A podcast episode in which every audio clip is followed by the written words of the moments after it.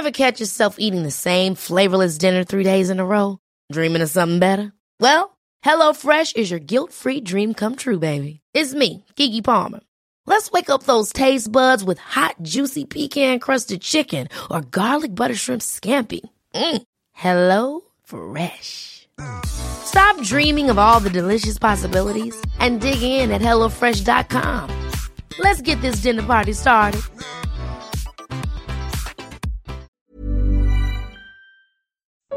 É possível pregar a palavra sem compromisso com homens. Amós 7. Comentário de Mário Persona. Agora entra aqui a questão da responsabilidade desse falso sacerdote Amazias, que recebe então uma sentença sobre os seus maus feitos. E, e com isso a gente aprende que esse Amós é, um, é uma figura interessante para nós, de um servo do Senhor que não tem ninguém a obedecer a não ser o Senhor. E não tem medo de homens, não tem medo de reis, e nem sequer estava uh, preparado para ser um profeta dentro de todo o esquema que eram os outros profetas de Israel. Ele simplesmente serve o Senhor aqui. E talvez seja um, um bom exemplo para nós nesse tempo de, de uma cristandade uh, caída, né, tão, tão arruinada como essa que nós vivemos, porque nós vemos um homem sem amarras, um homem sem, sem uh, vamos chamar assim, sem compromissos com homens. E quando nós olhamos para a cristandade hoje, o que nós vemos nos, vamos chamar assim, profetas da cristandade? Foi transformado numa instituição o cargo de, de ministro da palavra. Uh, não, não se tornou mais uma coisa que a pessoa faz para o Senhor, mas faz para homens. Claro, muitos são sinceros em fazer isso, mas estão contratados por uma organização. E sendo contratados pela organização, eles não podem desagradar a organização. Eles recebem um salário, eles têm que fazer jus ao, ao, salário que recebem. Então eles não podem falar contra. Se amanhã um pastor de uma determinada corrente de ensino ele descobre que a doutrina da igreja a qual ele serve está errada, biblicamente errada, ele não pode fazer nada. Ele, se, se ele ensinar do jeito que está certo, que ele encontra na Bíblia, ele é demitido. Então ele tem vínculos que ele acaba obedecendo a homens. E nós encontramos um exemplo bom né, no, no Novo Testamento, nas epístolas também, em Atos, dos apóstolos que não, não serviam a homens, mas só ao Senhor. Eles não estavam ali para agradar homens, mas só ao Senhor. Tem umas passagens que a gente pode até ler para conhecer um pouco disso. Em Colossenses 3, é uma boa, é uma boa exortação para nós, Colossenses capítulo 3. No versículo 13, nós vemos o que acontece conosco quando nós fomos libertos. Nós tínhamos um feitor, nós tínhamos um senhor, nós tínhamos um, um patrão, mas aqui fala: Ele nos tirou do poder ou do governo das trevas e nos transportou para o reino do Filho do seu amor. Essa é a nova posição agora que nós temos, e se, se existe alguém acima de nós, é só o Senhor. E aqui no versículo no versículo 18, ele é a cabeça do corpo da igreja.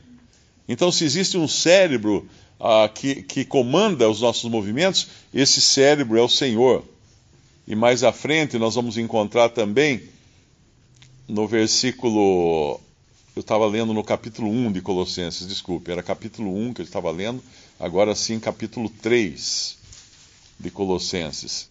No capítulo 3, nós encontramos no versículo 17: E quanto fizerdes por palavras ou por obras, fazei tudo em nome do Senhor Jesus, dando por ele graças a Deus Pai. Então, essa, essa é a, a responsabilidade e o compromisso de cada crente é com o Senhor Jesus, não é com homem algum, não é com pessoa alguma. E depois, na lista que ele vem abaixo aqui, ele fala: Vós mulheres estáis sujeitas a vosso próprio marido, como convém ao marido? Não, como convém no Senhor. Porque uma mulher que se sujeita ao seu marido, ela não está se sujeitando ao marido especificamente, mas ao Senhor. que é o cabeça também do seu marido. Porque ela se sujeita ao Senhor que ordenou que ela se sujeitasse ao marido. Uh, os filhos, quando se sujeitam aos pais, eles estão se sujeitando ao Senhor. Eu me lembro que quando os meus filhos eram pequenos, uh, nós costumávamos usar uma frase quando eles faziam alguma coisa errada, que era o seguinte: nunca dizíamos, ah, o papai não gosta, ou a mamãe não gosta disso que você fez. A gente dizia, o Senhor não gosta. Porque o papai ou a mamãe podiam falhar um dia, mas o Senhor nunca ia falhar. Então eles tinham que saber que se eles obedeciam o pai e a mãe, eles estavam fazendo isso por, por obediência ao Senhor, não aos pais. E aqui no versículo 22 de Colossenses 3, vós servos, obedecei em tudo a vosso Senhor segundo a carne, não servindo só na aparência como para, para agradar aos homens, mas em simplicidade de coração, temendo a Deus, e tudo quanto fizerdes, fazei-o de todo o coração, como ao Senhor, e não aos homens sabendo que recebereis do Senhor o galardão da herança, porque a Cristo o Senhor servis. Então, quando nós pensamos, por exemplo, na autoridade que o Senhor deu à, à Assembleia para tomar decisões, para decidir, fazer as coisas, e os irmãos trazem então essas decisões, não é aos irmãos que nós uh, servimos ou estamos em sujeição, é ao Senhor. E os irmãos são apenas porta-vozes da, da, disso, ele, eles são sempre, apenas instrumentos do Senhor. Então, debaixo, uh, debaixo da, da, da obediência a toda autoridade está a obediência ao Senhor. Quando nós obedecemos o governo, os policiais, o professor, uh, o patrão, é ao Senhor que nós estamos obedecendo. Isso dá uma tranquilidade muito grande, porque nós deixamos também a responsabilidade pelo erro daquele que, que exige obediência para ele. Se ele está exigindo obediência, ele está errado, ele vai sofrer as consequências, como esse falso sacerdote aqui, que dá uma ordem para uh, para Amós, e Amós não vai obedecer essa ordem, porque ele está em obediência ao Senhor. E agora as consequências dessa interferência, dessa intromissão desse falso sacerdote na, nas profecias que Deus tinha dado a Amós para profetizar, vão cair sobre sobre esse homem Amazias, as consequências disso. Então é, é um privilégio nós podermos hoje uh, estar não apenas congregados ao nome do Senhor, mas estar também sob um ministério da palavra que é apresentado por pessoas que não têm vínculos, não estão uh, obrigadas por alguém, não estão comandadas por alguma instituição, não estão ordenadas por alguma instituição mas apenas servindo ao Senhor, com responsabilidades diante do Senhor. Nós sabemos que lá em Isaías capítulo 30, existia uma condição na, em Israel, quando já estava nesse caminho de ruína, no capítulo 30, versículo 9, o Senhor fala para Israel: Porque povo rebelde é este, filhos mentirosos, filhos que não querem ouvir a lei do Senhor que dizem aos videntes: Não vejais, e aos profetas: Não profetizeis para nós o que é reto. Dizei-nos coisas aprazíveis, tende para nós enganadoras lisonjas. Desviai-vos desviai do caminho, apartai-vos da vereda, fazei que deixei de estar o santo de Israel perante nós. Esse daqui é o estado de Israel. Não profetize para nós o que é reto. Diz, nos digam coisas aprazíveis. E qual é o estado da cristandade hoje? Segundo Timóteo, nós encontramos algo bastante semelhante. Segundo Timóteo capítulo 4, versículo 1, Conjuro-te, pois, diante de Deus e do Senhor Jesus Cristo, não diante da instituição A, B, C, D, uh, do presbitério XY, nada disso.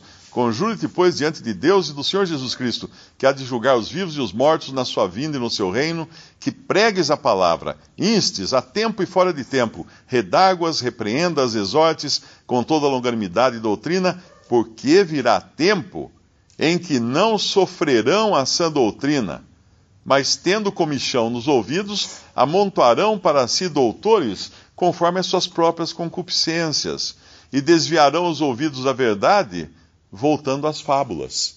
E é isso que nós vemos hoje mais acontecer na cristandade, quando homens, às vezes até com boa intenção não podem falar a verdade, porque o seu público não quer escutar a verdade. Se eles escutarem a verdade, vai cair o dízimo, vai cair o, o rendimento, a receita da igreja vai diminuir, então eles não podem falar a verdade, eles têm que seguir aquilo que o povo gosta. Então o que mais nós vemos são pregações filosóficas, pregações de assuntos da, de como cuidar da família, dos filhos, como, como ser feliz, como sair da depressão e coisas desse tipo, mas tudo menos a verdade, porque existe um compromisso que não é com Deus e a sua palavra, mas é com uma organização religiosa e os seus dogmas.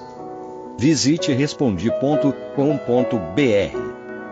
Visite também 3minutos.net.